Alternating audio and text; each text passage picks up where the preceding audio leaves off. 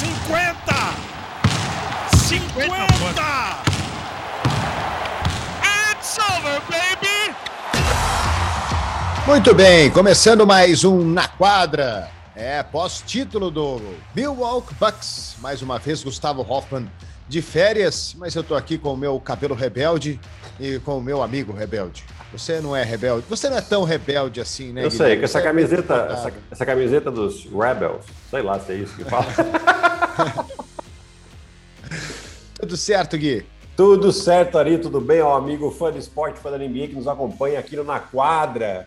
Temos bastante coisa para falar nessa final, né, Ari? Afinal de contas, tantas histórias legais aí do título do Milwaukee Bucks, né? Pois é, é difícil até a gente saber por onde começar nisso aqui, né? Porque os Bucks perderam os dois primeiros jogos dessa série. Eles perderam nessa pós-temporada os dois primeiros jogos para Brooklyn também, conseguiram a vitória em sete jogos. Ontem venceram o título em seis. Antes dessas duas vitórias, dessas duas viradas de 0-2 para 4-2 e para 4-3, os Bucks nunca tinham conseguido uma virada perdendo os dois primeiros jogos da série.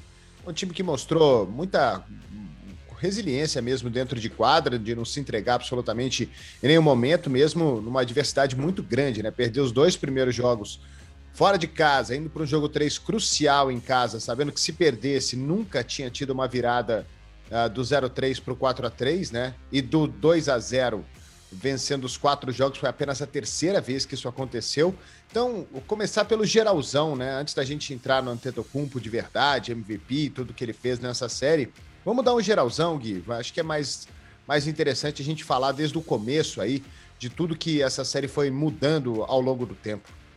Ah, eu acho que o, o que a gente pode falar, principalmente do time do Milwaukee Bucks, né, é que é um time que é, não, não se acanha com a adversidade, né, que não, que não se abala com a adversidade. Ou seja, duas séries, uma delas, principalmente né, contra o Brooklyn Nets, que era o time super favorito, perdendo por 2 a 0 ah, o Brooklyn sofreu com lesões, não importa isso agora, importa que o, o, o Milwaukee teve a força e, e de, de, se, né, de se juntar ali e, e conseguir duas viradas espetaculares. E agora nas finais, né, a gente viu um domínio importante nos dois primeiros jogos do Phoenix Suns.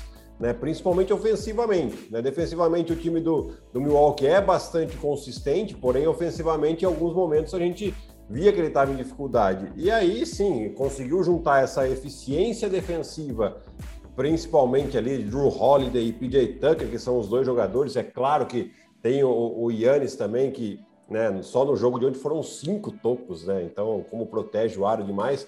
Mas assim, essa a, a defesa para eles foi sempre um ponto de partida importante nos jogos da série, né? E isso foi o que deu garantias para eles jogarem um pouco mais solto e, e, e terem a confiança para conseguir essa virada.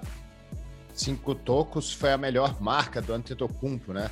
Ontem a entrevista coletiva dele depois do, do, do jogo foi, foi divertida, né? Ele estava em estado de graça, óbvio, né? Foi campeão, MVP e tudo mais.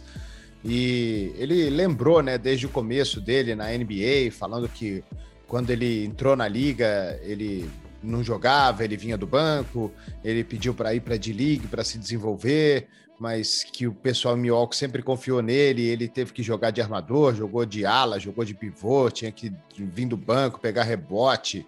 E ontem ele falou que ele fez mais ou menos isso, ele fez de tudo, ele armou, ele fez ponto, ele pegou rebote, ele deu toco, ele defendeu, ele fez de tudo. E aí esse cara, em todas as estatísticas que a gente via ontem, né? É, mais de 30 pontos, mais de 10 rebotes, mais de 5 assistências de média por jogo. Ah, só o Karim Abdul-Jabbar conseguiu isso. Ah, mais de tantos pontos, mais de dois jogos de 40 pontos, três jogos com pelo menos 40 pontos. Ah, só o Michael Jordan conseguiu isso. Então, o nome dele ontem, em todas as estatísticas, em absolutamente todas, ela, ele era conectado aos maiores nomes da história da NBA a performance dele nessa final foi de uma super estrela de, de um nível assombroso. Não, ele foi duas vezes MVP da liga, foi melhor jogador da temporada regular, poderia ter sido três vezes MVP. Tem, tem gente que defende que ele deveria ter vencido no lugar do Jokic, enfim. Uh, mas o, o, o nível que ele chegou depois dessas finais, jogando nesse nível, coloca o Antetokounmpo talvez em outro patamar. Não no patamar que a gente estava acostumado a ver o Antetokounmpo jogar como grande jogador, mas num patamar ainda acima de um cara que pode, mantendo esse nível, entrar entre os melhores de todos os tempos da NBA e cravar seu nome na história de uma forma que, que a gente vai olhar para trás e lembrar do Antetokounmpo. Ah, lembra do Antetokounmpo? Esse cara foi um dos 10 melhores jogadores da história. Ah, sem dúvida, ali. E principalmente ele muda do patamar de ser um, um craque e um MVP de temporada regular para ser um jogador extremamente determinante em playoffs. Né? A gente lembra muito bem os últimos dois playoffs, uh, nos últimos dois anos de playoff, aliás. Primeiro contra Toronto, né? que eles saem ganhando a final, a final de conferência uh, de, por 2 a 0 e tomam essa virada que eles deram agora. Né? É, e, e, contra o Toronto, lá que realmente fez uma defesa muito compacta e, ele, e, o Milwaukee não tinha solução. Eles defenderam muito bem o, o, o Giannis. E a mesma coisa Miami no ano passado. Miami dominou o Milwaukee né, na série, não varreu por, né, por uma vitória ali que foi um, um dia de deu luz no, no time do Milwaukee. E, e, aí ele vem crescendo, né? Você vê que esse ano ele já não tem a melhor campanha da temporada regular, porém é um time muito competitivo, com, juntando com algumas peças fundamentais que a gente já vai falar um pouquinho mais deles. Né? Mas o Yannis, sim, coloca o seu nome entre os maiores. É, é claro que hoje não dá para a gente colocar ele lá, né? No, no, naquele legado. Tudo bem que tá, tem uma euforia e tal, mas é difícil você colocar ele na prateleira de Jordan, Magic, LeBron, né? Por quê? Porque esses caras fizeram isso por muito tempo e é o que falta para ele agora. É, ele conquistou seu primeiro título, é, realmente já títulos individuais, ele já conquistou os principais, né? Duas vezes MVP, MVP de, de All-Star Game, Defensive Player of the Year, uh, Most Improved, ou seja, já tem uma boa galeria de prêmios individuais. Agora é, essa constância em títulos, em chegar em finais, e isso sim pode colocar ele, é, sem dúvida alguma, nessa prateleira. Vale lembrar, o Yannis tem só 26 anos é muito novo ainda, né? Então tem tudo uma, uma história linda que você citou aqui, né, de quando ele chega, até ontem mesmo na, na transmissão fazem uma comparação né, de fotos dele quando ele entrou na liga e de hoje, né? E, e a diferença de, de, corpo é uma coisa impressionante. Né? São 46 libras de diferença ali, que dá aproximadamente uns 20 quilos a mais. Né? E 20 quilos a mais de, de massa magra, você vê, é, é realmente uma coisa impressionante. Então, é, é a principal história, é óbvio, quando ele principalmente fala também que ele escolheu ficar em Milwaukee uh, ao invés de se juntar a algum super time para Esse é o ponto. Esse é um ponto. E esse, esse é o ponto que eu queria chegar aqui agora, porque para mim essa é a grande discussão disso tudo, né? Porque você vai falar assim, ah, o, o, o, o Antetokounmpo é melhor do que o Kevin Durant. O Antetokounmpo ele está no patamar do LeBron, né? É, é, é uma discussão que vai longe, vai muito longe, porque eu acho que não é, minha opinião, modestíssima opinião. Uhum. Mas para o Kevin Durant ser campeão, ele se juntou a um super time. É, ele também. saiu de Oklahoma, um lugar que ele, um mercado pequeno como é Milwaukee, onde ele tinha um, um excelente time, tinha excelentes peças e não conseguiu ser campeão. Né? Em um momento ele tinha Russell Westbrook e James Harden do lado dele. Não esse mesmo James Harden de hoje, outro James Harden, mas era o James Harden ao lado do Russell Westbrook e ele no time, e ele não conseguiu vencer, inclusive tomando uma virada meio histórica no, no, nos playoffs. E depois ele vai para Golden State, se junta a outro super time que já era campeão e vence dois títulos. E foi algo que o, que o, que o Antetokounmpo deixou muito claro ontem. Para mim, de toda a entrevista coletiva dele, o que ele mais se orgulhou de falar ali foi que ele não, é, entre aspas, ele não trapaceou para ser campeão. Ele levou o time dele no mercado pequeno a ser campeão, que ele poderia ter se juntado a um super time, ele poderia ter ido para o Golden State Warriors e ele não foi. Ele assinou a sua extensão contratual em Milwaukee, lá ele ficou e ganhou o título por lá. Então essa discussão ela é bem interessante e um exercício muito legal da gente fazer, porque na NBA de hoje o que conta é formação de super time. Exato. A gente vê desde que o LeBron se juntou a Chris Bosh e Dwayne Wade lá em Miami. E o que Brooklyn Nets fez agora, obviamente, nós tivemos contusões, o Kyrie Irving não jogou os últimos jogos da série, James Harden tava, tava com uma perna só, o Kevin Durant teve que carregar o time nas costas, quase que eles venceram ainda o Milwaukee Bucks, se não fosse aquele pezinho na linha. É. Mas o, o, o, que a gente tem visto nas últimas temporadas foram formações de super times uh, que estavam ali para ser campeão. E, e outro resultado não era, não era aceitável nem esperado. E Milwaukee não foi assim, não é um super time, né? É, e, e, eu volto até um pouquinho antes, né, Alice? Se a gente pegar aquele Los Angeles Lakers de 2004, que acabou não sendo campeão, né? Então o time já tinha o Kobe e o Shaq, que já só por isso já eram favoritos, já saíam favoritos. E chegaram naquele time ainda Cal Malone e Gary Payton. Né? Então era um super time que acabou perdendo a final para um, pra um pra Segundo um amigo meu, dois, pé, dois pés frios. Mas o Gary Payton depois acaba sendo campeão com o Miami. Né? O Calmalone eu acho que era o, mais pé gelado de todos ali, então, né? Depois você tem o super time que Boston monta ao redor do Paul Pierce, trazendo o Ray Allen, trazendo o Kevin Garnett e tendo, obviamente, o, aí o draft do, do Rajon Rondo, né? Que foi uma grata surpresa à época. Né? E aí sim, LeBron James se juntando lá em South Beach com o Chris Bosh e o Dwayne Wade. Depois também teve a chegada do Ray Allen, né? que todo mundo esperava que seriam quatro títulos e foram dois que deveriam ter sido um, né? que é aquela bola do Ray Allen que salva o título contra o San Antonio Spurs. Né? Mas assim, nós vivemos hoje a época, sim, dos super times, né? Dos super times. Uh, teve o Golden State que ele formou através de draft, mas aí sim teve a chegada do Kevin Durant para completar com mais dois títulos. É, então, assim, isso é muito legal, porque o, o, realmente o Milwaukee é um mercado pequeno. O Milwaukee se destacou lá nos anos 70, porque nos anos 70, porque tinha Karim Abdul-Jabbar, que eu acho que era ainda Lua Alcindor, nem Karim Abdul-Jabbar era ainda. E Oscar Robertson. Né? E Oscar Robertson. Teve esses dois, essas duas estrelas que colocaram o Milwaukee no mapa do basquete, mas depois disso, está em um intervalo de 50 anos sem muita relevância uh, nas temporadas, e aí sim chega o Yannis. No ano passado tinha um, um rumor de que ele talvez não, não assinaria a extensão contratual máxima que ele tinha direito, né? Porque talvez quisesse buscar, e ele não. Ele assina essa contratação, lógico, depois de conversas com, com o dono da equipe, tendo algum tipo de garantia com que ele fosse reforçar essa equipe para montar um time forte ali, e, e, assim aconteceu, né? Então isso que é legal, né? Então, ah, ah, mas o time se reforçou também. Sim, se reforçou, mas não trouxe nenhuma super é estrela. Óbvio, né?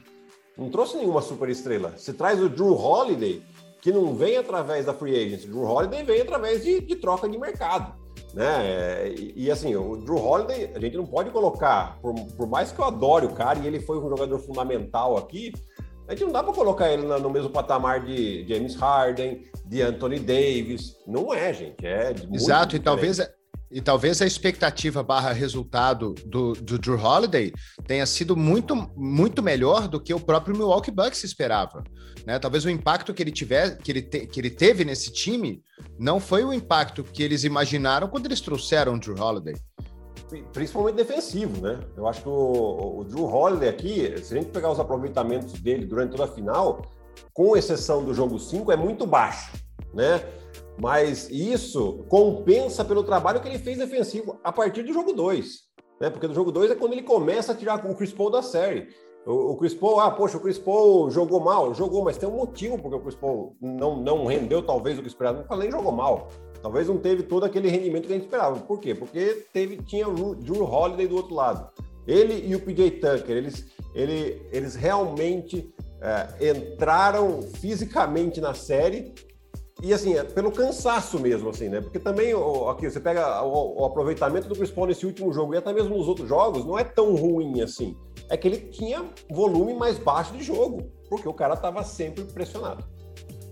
É, e, e, e, sobre o Milwaukee Bucks ainda, duas peças, até para a gente não, não encher o saco de quem está vendo e, e esse podcast durar 3 horas e 25 minutos, que é o que talvez ele poderia durar se a gente fosse realmente falar de tudo, mas peças importantes aí, como o Bob Portis, que teve uma série simplesmente espetacular, um cara que estava desacreditado na NBA, E, e o PJ Tucker, né? Ontem ele não fez nenhum ponto, eu acho, o PJ Tucker, mas o trabalho que ele faz também defensivo é incrível, né? Esses caras, eles são foram peças fundamentais. E o Pat Connaughton também. Eu brinquei em momentos dessa série que parecia que o Pat Connaughton ele estava ali só para acertar bolas de três, mas não aquela bola de três que é a primeira bola do jogo. É bola de três que bota o time na frente, é bola de três que empata o jogo, é bola de três que responde um, um 7 a, um 7 a 0 de Phoenix. Né? Então, é, eram, eram bolas clutch de três pontos do Pat Connaughton nesse jogo, nessa série também. Esses três aí para você, Gui: Bobby Ports, PJ Tucker e Pat Connaughton. Começando pelo último, porque eu acho que principalmente no jogo 5, né, que é o jogo para mim chave da vitória do, do, Milwaukee Bucks, né, que vem de duas vitórias em casa, só os times que tinham jogado em casa tinham vencido.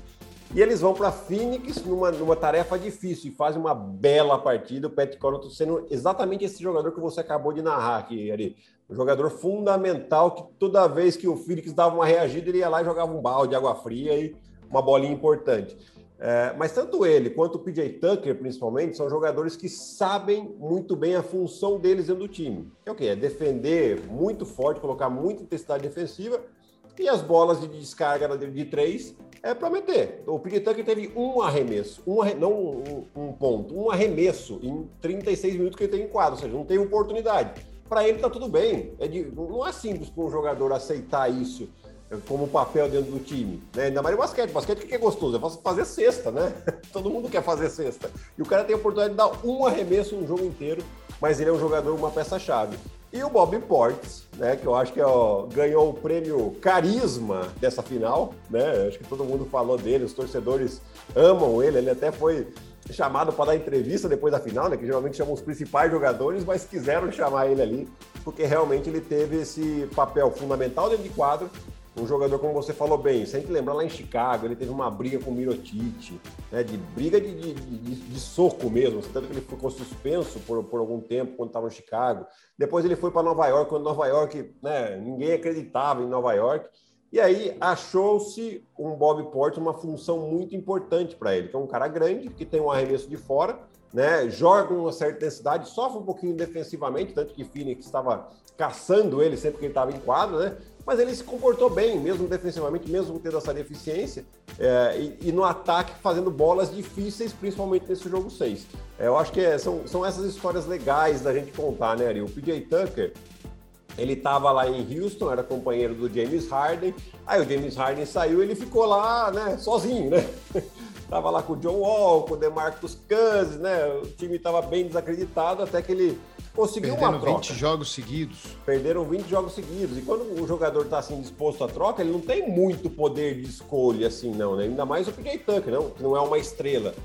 Então tinha que ir para onde tivesse. E apareceu essa oportunidade aí com o Milwaukee. O Milwaukee foi muito bem pescar ele também lá, porque é um jogador que, né, você tá, tá lá encostado e, vem aqui e foi de muita Tem... valia para o Milwaukee. Tem uma entrevista que o Paulo Antunes fez com ele que ele fala algo interessante, né? Talvez por Milwaukee ser um mercado menor, é, é, eles abraçam mais os seus, os seus coadjuvantes. Né? Então ele falou que ele se sentiu muito abraçado lá em Milwaukee né, não tendo esse papel esse papel principal, porque nos outros grandes mercados você joga em Nova York, você, você, você joga, você é o Julius Randle, cara, você é o, você é o Julius Randle o dia inteiro, né? Não existe o, o Bobby Portis lá. É difícil você não torcer para o New York Knicks aqui e ficar lembrando do, do, dos caras que que jogam ao lado dele, porque o nome de Nova York é o, é o, é o Julius Randle, o nome de Los Angeles é o LeBron e o Anthony Davis. Exato. O, o, esses mercados grandes, eles são assim, Boston. Cara, é o, é o Jason Tatum, é o, é o, é o Marcus Smart. Não tem, não tem. O Marcus Smart até que não, né? Mas o, o é, o, é, o, Jason, é o Jalen Brown, Jason Tatum, o Kemba Walker, que foram os três All-Stars do time nesse, nesse ano. Né? E, e lá em Milwaukee ele se sentiu abraçado sendo um, um coadjuvante, né? Esse carinho que o torcedor tem com a sua grande estrela, lá ele tinha com o cara que não era uma, uma super estrela da NBA. Isso deve ter sido importante para o jogador também, até para readquirir confiança que ele tinha, obviamente, perdido. Demais, né, Ari? Acho que para ele, para o Bob Portes também deve ter sido muito importante, né? Porque além de você ter menos pressão, você é mais abraçado pela torcida, né? Quer dizer, então você, você Você tira uma coisa ruim e coloca uma coisa super positiva. Isso faz com que o jogador se sinta confortável, né? Essa questão do jogador se sentir confortável, uh, ah, para a confiança dele, é, é, é fundamental. Né? O jogador vai para a quadra mais tranquilo, é, ele vai ali para fazer o trabalho dele, sem ter que, poxa, ah, tem a pressão para ganhar, tem a pressão para bater essa bola. Não, não. É, ele está sendo muito bem acolhido e isso faz o rendimento do cara melhorar demais. Né? É, eu acho que o, o, o Budenhauser também é um, um técnico que, que, a gente tem que falar um pouquinho. Não sei se você estava planejando aí, Ari. Planejando, tô deixando os dois por último, ele e o Middleton. É, mas, ele e o Middleton. Mas, manda, então, mas, mas assim. É, manda é, bala.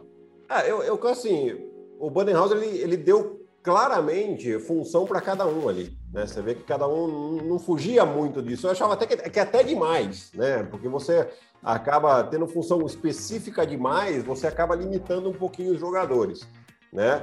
Mas ali, é o que eu falo, o, o PJ Tucker e o Connaughton, principalmente, sabiam muito bem o lugar deles. E outro que não jogou os playoffs, né, que é o Di Vincenzo, também era outro jogador aí que, né, que a gente fala, que são do, da turma dos carregadores do piano. Né? Tem os que tocam o piano, tem os que carregam o piano. Esses caras carregam o piano. E eles sabem muito bem e são exaltados por isso. Isso que é importante. E o Middleton?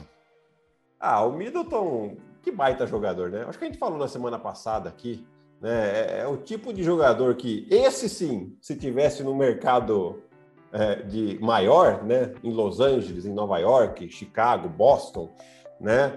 Muito provavelmente se falaria muito mais dele, né? Porque é um jogador que, ah, ontem não fez um grande jogo? Não, talvez não, mas no momento decisivo, a bola estava na mão dele. Ele meteu duas bolas espetaculares né? De, um nível de dificuldade muito grande e no momento que decidia o jogo, né? Ah, o Yannis foi o cara do jogo? Foi. Mas as, as duas bolas principais ali para dar a vitória mesmo, foi o Middleton que meteu. Né? E, e, ele foi esse jogador durante toda a série e mais, até durante todos os playoffs. Né? Ah, teve jogo que ele jogou mal e beleza. E tá tudo bem jogar mal. Ninguém vai jogar bem sempre. Né? mas ele é um cara que não fugia de momentos decisivos. Ele, ele ia atrás da bola. Uh, os, os, dois primeiros jogos da série para ele não foram bons, né? Mas o cara que, de novo, acho que é a imagem do, do, do Milwaukee Bucks, né? Que não, não desiste nunca, que de, que de não se abalar e continuar jogando da melhor maneira possível.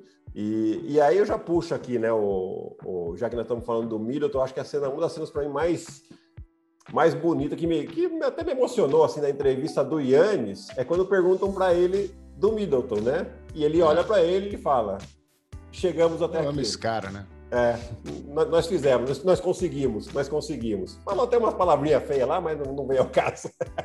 E, e, na entrevista dele, depois do jogo, quando ele é perguntado pelo Middleton, que ele fala que ama o cara de paixão, e que o Middleton é, é, é, é aquela coisa de vestiário, é aquela coisa que você vai saber falar, porque você teve muito, deve ter tido muitos companheiros desse jeito, né?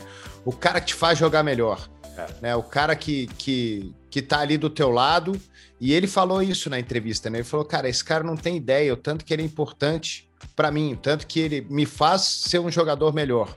É. Então eu não tenho como não amar esse cara. E esse, esse cara, ele é. Ele, você não acha ele em, em muito time.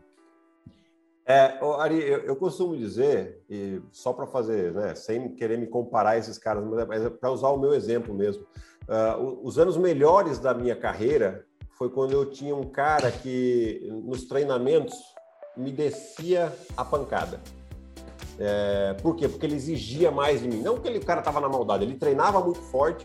Um, um, foi na Itália, um cara que chamava Andrea Michelori, que jogava mais ou menos na minha posição, era mais forte do que eu e, e jogava duro. E, e, foi um dos meus melhores anos na Itália. E depois aqui em Brasília eu tinha o Márcio Cipriano, que jogava comigo e também nos treinamentos. Mas e, e, e assim, teoricamente batia mesmo. Não, não é uma reclamação, era uma coisa boa. Por quê? Porque esses caras faziam que todo dia que eu fosse para o treino eu, eu levantasse meu nível. E é exatamente isso que o Antetokounmpo fala do Middleton. Eles falam, a história que eles contam é exatamente de quando eles chegaram, os dois novatos do ano, buscando o seu lugar no time, e eles se pegando, se pegando, um contra o outro. Isso faz com que o jogo, um exija do outro, né? É aquela disputa que a gente costuma dizer que é saudável, né? Disputa dentro do time, faz com que os dois melhorem. E aí acho que é por isso que o, que o Yannis também exalta tanto o, o Middleton, porque é, é, essa disputa que fizeram que eles chegassem até aqui. Só o número que eu tinha esquecido de dar no começo que eu queria dar, o Big Tree, né? Middleton, Yannis e Drew Holiday, uh, marcaram ou assistiram 574 dos 670 pontos que Milwaukee fez nessa série. Nossa. 86% eles ou pontuaram ou deram assistência. É um número muito alto. É, é um, número, número muito bizarro. É um número absurdo. Né? E, e eu estou até olhando aqui a estatística do jogo de ontem, eu acabei de prestar atenção numa coisa aqui que tinha passado batido para mim, né? Que a gente começa, ah, 50 pontos de Yannis, com 5 tocos, 14 rebotes, o Middleton com as bolas decisivas. E o Drew Holiday, além do trabalho defensivo que ele faz, ele ficou a um rebote de um triplo-duplo. Né? Então ele terminou aqui com 11 assistências e 9 rebotes, além dos 12 pontos. Então isso mostra que os três ali estão muito bem alinhados, né? Estão muito sabem da importância deles e, e, e não fogem dessa responsabilidade. Né? Quando, como você percebe que eles não fogem? Que mesmo num, num, dia ruim, eles continuam correndo atrás da bola, eles continuam arremessando. Isso sim, para mim, é, é, o não amarelar. Né? Não é você meter a bola. Meter a bola acontece, é do jogo. Vai, você vai ter dia que você está bem e tem dia que você não está mal. Uh, mas o cara continuar indo atrás do jogo, isso é o mais importante. E eles fazem muito bem isso. Fizeram durante toda a temporada. Uh, eu acho que é um, uma história muito legal que eles construíram. Bom, vamos passar para outro lado aqui para a gente falar um pouquinho do Phoenix Suns também. Eu fiquei refletindo ontem, depois, e eu, eu assim, não é que eu não gosto do Phoenix Suns e nem que eu não vejo um futuro brilhante para eles, mas eu vejo uma concorrência para eles muito grande, mesmo com o Chris Paul lá. É, a gente não pode tirar o mérito deles de ter vencido Los Angeles Lakers, terem vencido Los Angeles Clippers, terem varrido o MVP da temporada. Óbvio que não. Né? Mas no ano que vem, você vai ter um Clippers mais descansado com o Kawhi Leonard, que é um cara extremamente vencedor. Você tem LeBron e Anthony Davis do outro lado. Você tem o Clay Thompson voltando em Golden State. Você tem o, o, o Utah Jazz de novo, provavelmente muito forte. Uh, o, o, o Nikola Jokic é, o Nikola Jokic é um gênio. Tem que lembrar que o, que o Murray não jogou. É. Né, que ele ficou, ele ficou de fora da série, ele estava machucado, ele perdeu a temporada. Do outro lado, o Donovan Mitchell vem crescendo cada vez mais. Você tem Portland com, com aqueles dois caras que eles podem ganhar qualquer jogo, qualquer momento. Damian Lillard e CJ McCollum jogam muito lá. É um time acertado que agora tem um técnico novo, inclusive. É, você tem o próprio, o, o próprio Luca Doncic em Dallas. Então a concorrência para o Phoenix Suns, mesmo com o Chris Paul jogando lá, ela é muito grande. E tem outro detalhe que eu fiquei refletindo ontem, que esse time esse ano, porque o Phoenix Suns ele não ia para os playoffs há oito temporadas. Ninguém discute que o Booker é, dez, é, um grande jogador. De, dez anos, né? Dez anos sem ir para os playoffs. Ninguém discute que o Booker é um, é, um, é um grande jogador, uma super estrela, que ele pode fazer 40, 50 pontos a, a qualquer momento. Isso não está em discussão. O que está em discussão é que esse time era uma novidade para é. todo mundo. Ninguém esperava o Phoenix Suns chegar nessa temporada e fazer o que o Phoenix Suns fez. Ano que vem, tá todo mundo esperto. É. é. como, como, como diria o nosso amigo, não tem mais bobo no basquete, amigo. né? Vai tá, vai tá todo mundo. Esse time passou, parou de ser novidade. Então, mesmo o Chris Paul por lá, e Milwaukee deu, deu, deu uma grande dica para o que se tem que fazer com esse Phoenix Suns agora. Né? Então, ele, esse time passa, passa a não ser mais novidade, todo mundo passa a conhecer o Phoenix Suns, todo mundo passa a saber o que, que você tem que fazer para neutralizar as principais peças do Phoenix Suns, e talvez eles não tenham o, o mesmo sucesso dessa temporada, mesmo se o Chris Paul ficar lá. Se ele não ficar, aí é mais difícil ainda. Aí é. eu não vejo não vejo um futuro brilhante para eles, não. Mas que a temporada que vem vai ser muito mais complicada para eles, mesmo com o Chris Paul ficando lá, na minha modestíssima opinião, ela vai.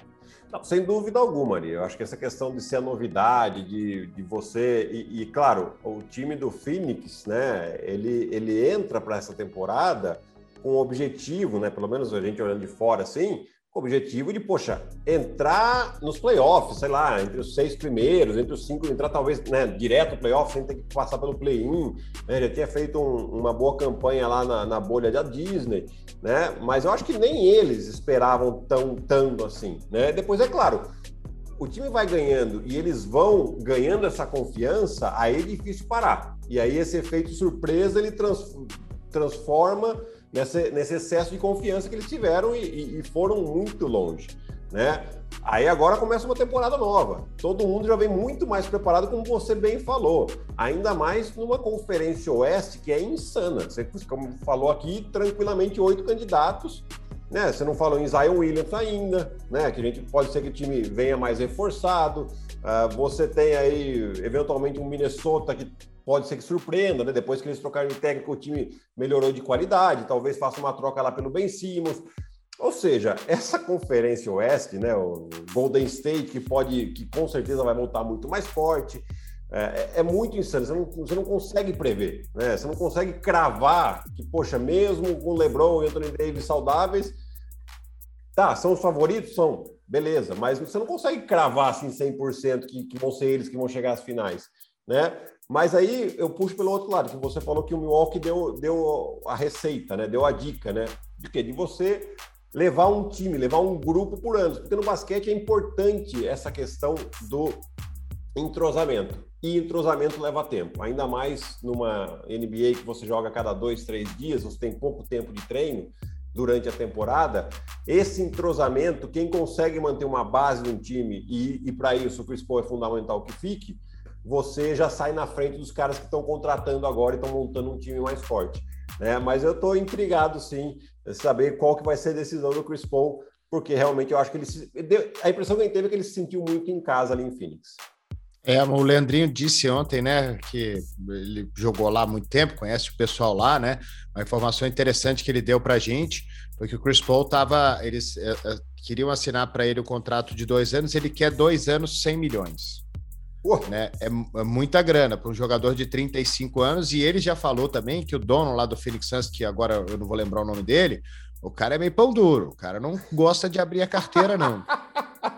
Então, é, é uma grande dúvida se o Chris Paul realmente permanece é, em, em Phoenix e se fala no nome dele também em Nova York. É, seria interessante ali em Nova York, né? Agora, uh, eu acredito que o, que o proprietário do Phoenix aí faça um esforço. Afinal de contas, por causa da chegada do, do Chris Paul, é que o time muda. Né? E se ele sinaliza, por exemplo, que ele não vai fazer esse esforço para manter o Chris Paul, qual que é a Gui, mensagem deixa... que ele passa para os outros, para o Devin Booker e para o Aiton? Então, só, só para só te dar outro, outro, outro ingrediente dessa história, que, é que eu me lembrei agora, sem querer te cortar, uhum. é que o, o dono também, quando o Devin Booker assina a extensão dele, ele promete para o Devin Booker outra estrela ao lado do Booker. Né? Então, se o Chris Paul sair e não vier ninguém, ele pode ainda ter um Devin Booker desmotivado. Exatamente. É essa mensagem que é importante que ele tem que pensar. Não é só simplesmente você manter o Chris Paul ali, né? Que é, que é uma super estrela. É você dar uma mensagem e, e fazer um afago na, numa das suas principais estrelas, ou seja, no, no seu franchise player para os próximos anos. Né? Eu estou vendo aqui, o, e assim, para te falar a verdade, a gente assusta com um contrato de dois anos, 100 milhões. Né? Mas o, o Chris Paul já tem, já tem a opção de, de continuar ali por 44. E é, mas ele não quer. Então, ele sai, ou seja, não é que ele vai dar um, uma coisa muito grande. Você tem que. É óbvio que o cara tem 36 anos, né? Já está um pouco mais experiente e tal, mas eu acho que valeria um esforço aqui do Phoenix Suns por dois anos de contrato e para você manter essa base aí, e aí sim você já manter um time competitivo nos próximos anos para eventualmente né, ser tentador para alguma outra estrela vir no futuro substituir o Chris Paul. Você já parou para pensar? A gente falou bastante dessa final, mas estava me ocorrendo aqui. Já parou para pensar? A gente falou do lado oeste e desses candidatos ao título todo, a, a, a, título não, mas a fazer excelentes campanhas, quantidade de times, praticamente todos, tirando talvez Sacramento e Minnesota e Houston. É, e do outro lado, com o Atlanta Hawks ganhando a confiança que ganhou chegando à final de conferência, com o Philadelphia com uma super estrela como o Joel Embiid, uh, e vamos ver o que eles fazem nessa intertemporada.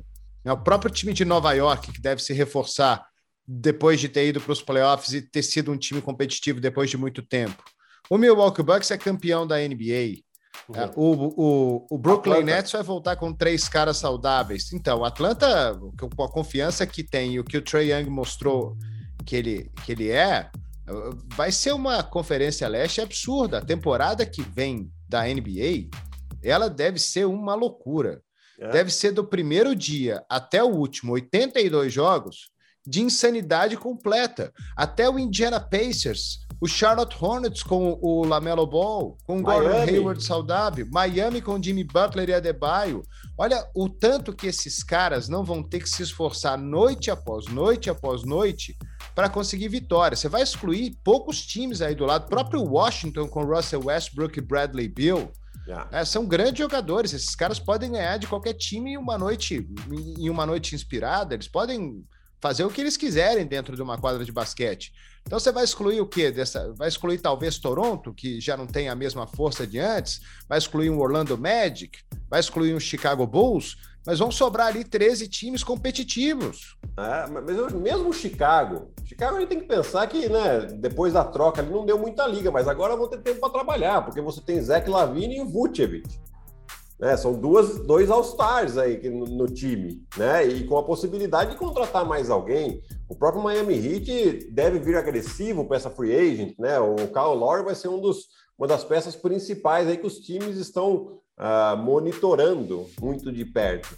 Né? Então, sem dúvida alguma, eu acho que a chance da gente ter uma final completamente diferente da temporada que vem em relação a esse ano é muito alta né? Exatamente por causa dessa extrema competitividade que a gente há muito tempo já vê na Conferência Oeste, mas que agora na Conferência Leste está aumentando também, né? Principalmente depois da saída do LeBron James de Cleveland para Los Angeles, virou também um pega para capar do lado de cá, né? do lado do leste. Então, é, tem sim o Boston Celtics, né? Que tem a mudança de técnico. Ah, agora. Boston Celtics, eu não falei Boston, cara. É, e, e já trocou o Kemba Walker pelo Al Hofford, né? E provavelmente vai ser agressivo também na free agency.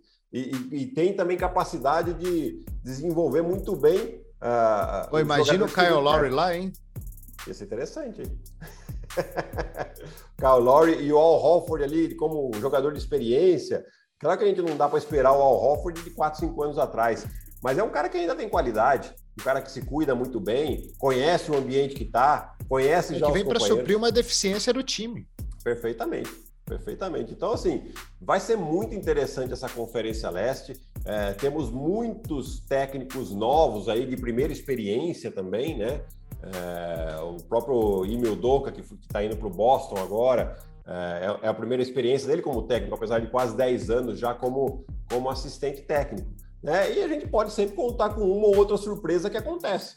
Né? Isso é, é fato que na NBA todo ano tem o, a, a, surpresinha ali. Né? Esse ano aqui, é, eu acho que o próprio Phoenix Suns, né? a gente esperava ele ir bem, mas não ir tão longe assim como foram. Bom, o que mais temos, Guilherme Giovannoni? Ah, eu acho que a gente já estourou pra caramba o nosso tempo aqui, Ari. É. Aqui o Veronese vai. Gente... O nosso produtor Veronese vai querer matar a gente aqui agora. A gente, a gente teve um, um, um, anúncio do Alex essa semana aí também, se despedindo da seleção brasileira, né? É, é isso mesmo, né? Ele. Eu acho que o Alex tem uma baita de uma história. Foram praticamente aí 20 anos com a seleção brasileira adulta. Né? Muita história. Ele disputou cinco mundiais, duas Olimpíadas. Uh, eu acho que um, um jogador icônico uh, de toda uma geração, né? E, e, justo que receba as homenagens como ele recebeu essa semana, uh, merecidamente. Aí o Alex eu tive eh, a sorte de compartilhar com ele muitos desses anos de seleção, alguns anos com uma equipe também, foi, foi meu companheiro e, e, um baita de um profissional, um baita de um jogador, pessoa sensacional e, e eu realmente fui um privilegiado de tê-lo como companheiro. É, o Gui aposentou antes, né? E aí acho que ele roubou, roubou o Guilherme. Roubamos ele lá, compramos o contrato dele do Corinthians lá da seleção. Tá fácil, né, Guigui? Tá fácil. Foi um prazer fazer esses dois podcasts aqui com você. O Hoffman volta na semana que vem, né? Achamos que sim. É, vamos ver, vamos esperar. É. Gustavo Hoffman, a gente tá falando em pé frio, esse é pé frio, viu? Pro Brasil, mas é pé frio. Brasil. Viu? Não, mas, é, ele, é, mas quem ele acompanha, aí, quem ele acompanha aí vai bem, né? Pois é, então, ele não acompanha o Brasil e o negócio dá ruim, né? Botar ele para coladinho no time brasileiro para ver se os caras ganham alguma coisa. Acho que eu vou botar ele do lado do Cruzeiro, viu? Vai virar setorista lá, pô. É, ver se, ver se dá uma sorte. Gui, foi um prazerzaço, cara. Um grande abraço para você, valeu demais. Ah, eu que agradeço, ali. Foi um prazer, foi meu aqui. O bate-papo, a gente sempre estoura, né? A gente vai batendo papo aqui, é muito gostoso. E realmente obrigado aí pela companhia nessas duas semanas. Sem dúvida alguma, eu sei que você vai voltar aqui eventualmente a, a fazer uma visita para a gente aqui, tá bom? Mas a gente se vê no nosso ESPN League ah, também, sempre, né? Sempre, sempre. Ah. Ou senão, se a gente não se vê, eu te encho o saco no WhatsApp também. Fique tranquilo. É isso, eu te mando um trocadilho ruim por lá. Valeu, Gui. Tchau, Ari. Até mais. Valeu. Valeu, galera. Obrigado. Um grande abraço a todos. E na semana que vem, mais um episódio inédito do Na Quadra aqui para você em todas as plataformas de podcast e no YouTube. Certo? Certo. Então vamos lá. Um grande abraço, uma ótima semana aí para todo mundo. Tchau.